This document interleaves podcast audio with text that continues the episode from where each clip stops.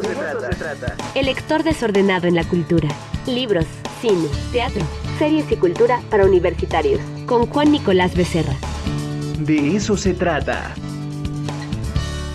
Juancito Nicolás Becerra, ya está aquí, el lector más desordenado del mundo mundial. ¿Cómo estás, Juancito? Hola, Ricardo. Bien, ¿y tú? Bien, bien, bien. Este, ¿En dónde andas? Te oyes como si estuvieras eh, eh, eh, adentro de un closet, amigo. ¿O dónde estás? No, estoy aquí en, en, mi casita. Ah, te saludo, te saludo en árabe. Marjabá. el hola informal de, de, los catarís y, y, qué maravillosa crónica, Ricardo, Carla Pascual, Descubrirme en Qatar editada en Nitro Press, que está celebrando 25 años de labor editorial y de Wow, ya 25 años, no, no, no, ya. Sí, sí, sí. Ya con razón ya estoy este, llenándome de canas, man. Exactamente.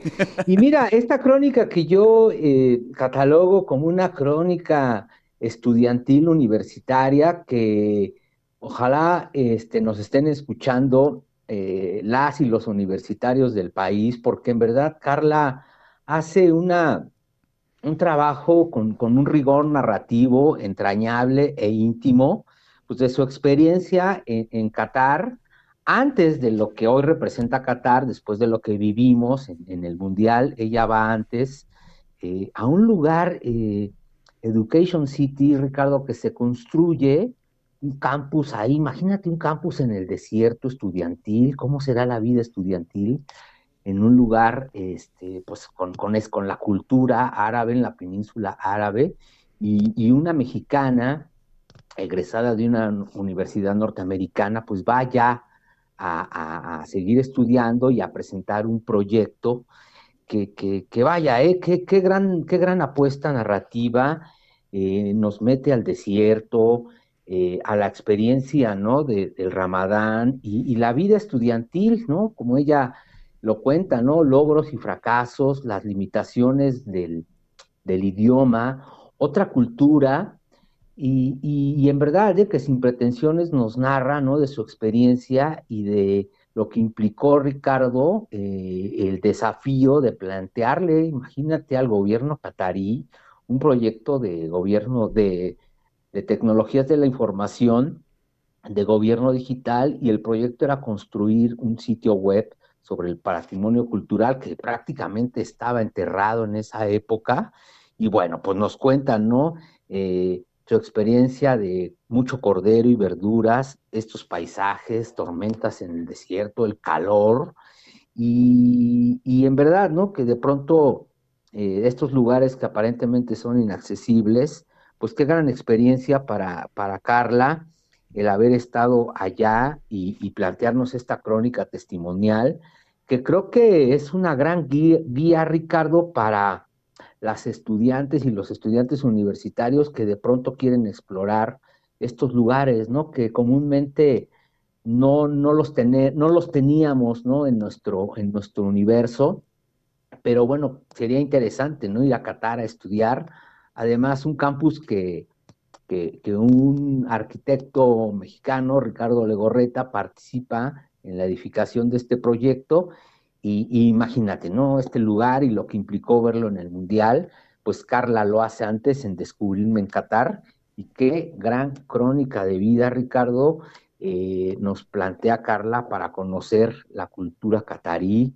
Desde luego, bueno, la, la situación de las, de las mujeres, ¿no? Y cómo cómo han sido resguardadas por su cultura, eh, va a museos, eh, camina a Qatar con ese calorón, hmm. y, esta metáfora ¿no? que vimos, ¿no? el reemplazo de los camellos por las supercamionetas 4x4 para recorrer las dunas en el desierto. Entonces, qué gran crónica, Ricardo, de experiencia, y reitero, hoy creo que es una gran guía para que los universitarios y las universitarias se animen ¿no? a, explorar ¿no? estas culturas a través de una vida estudiantil. Entonces, muy recomendable descubrirme en Qatar. Sí, como, como, lo dice, como lo dijiste al principio de la columna, para los universitarios puede ser una muy buena lectura, porque, bueno, eh, digamos, eh, fíjate que nuestra universidad tiene muy buena relación, ¿no? Eh, allá con Mira. Qatar,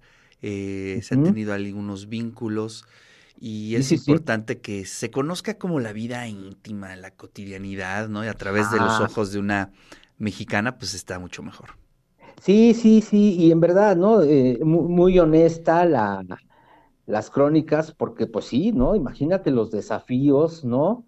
Una, una mujer eh, occidental mexicana, pues ahí, ¿no? Rodeada de, de- de personajes masculinos que son los que ocupan los, los grandes puestos, y, y hay una riqueza ahí que nombran, y fíjate que el sitio al final logra, porque con muchas dificultades, ¿no? No lo querían eh, aprobar y finalmente logra eh, mantenerse y sigue ahí vigente, ¿no? Como un- uno de los pocos sitios que eh, promueven y difunden la cultura catarí. Entonces, pues qué gran, qué gran mérito para Carla y que nos lo comparta en esta historia que, pues bueno, creo que debe de estar en muchas bibliotecas universitarias y, y además cuenta con, con sus notas para que, bueno, vayan identificando. Es un trabajo también documental interesante, de no ficción, que, que disfruté tanto, Ricardo, y, y bueno, pues fue antes de, del Mundial y todo lo que Claro. pudimos ver, ¿no? Entonces, vaya, qué interesante, qué interesante. Te lo, te lo, te lo comparto para que, que, que le des una leída, porque Ah, maravilloso. se, se disfrutó mucho y pues saludos a Carla Pascual y felicidades por esta crónica que está ahí muy disponible en las mesas de novedades, querido Ricardo. Y pues hoy, hoy lo, lo, lo comparto contigo y marjabá, ¿no? Como dicen los árabes. Muy bien, Juancito, te agradezco.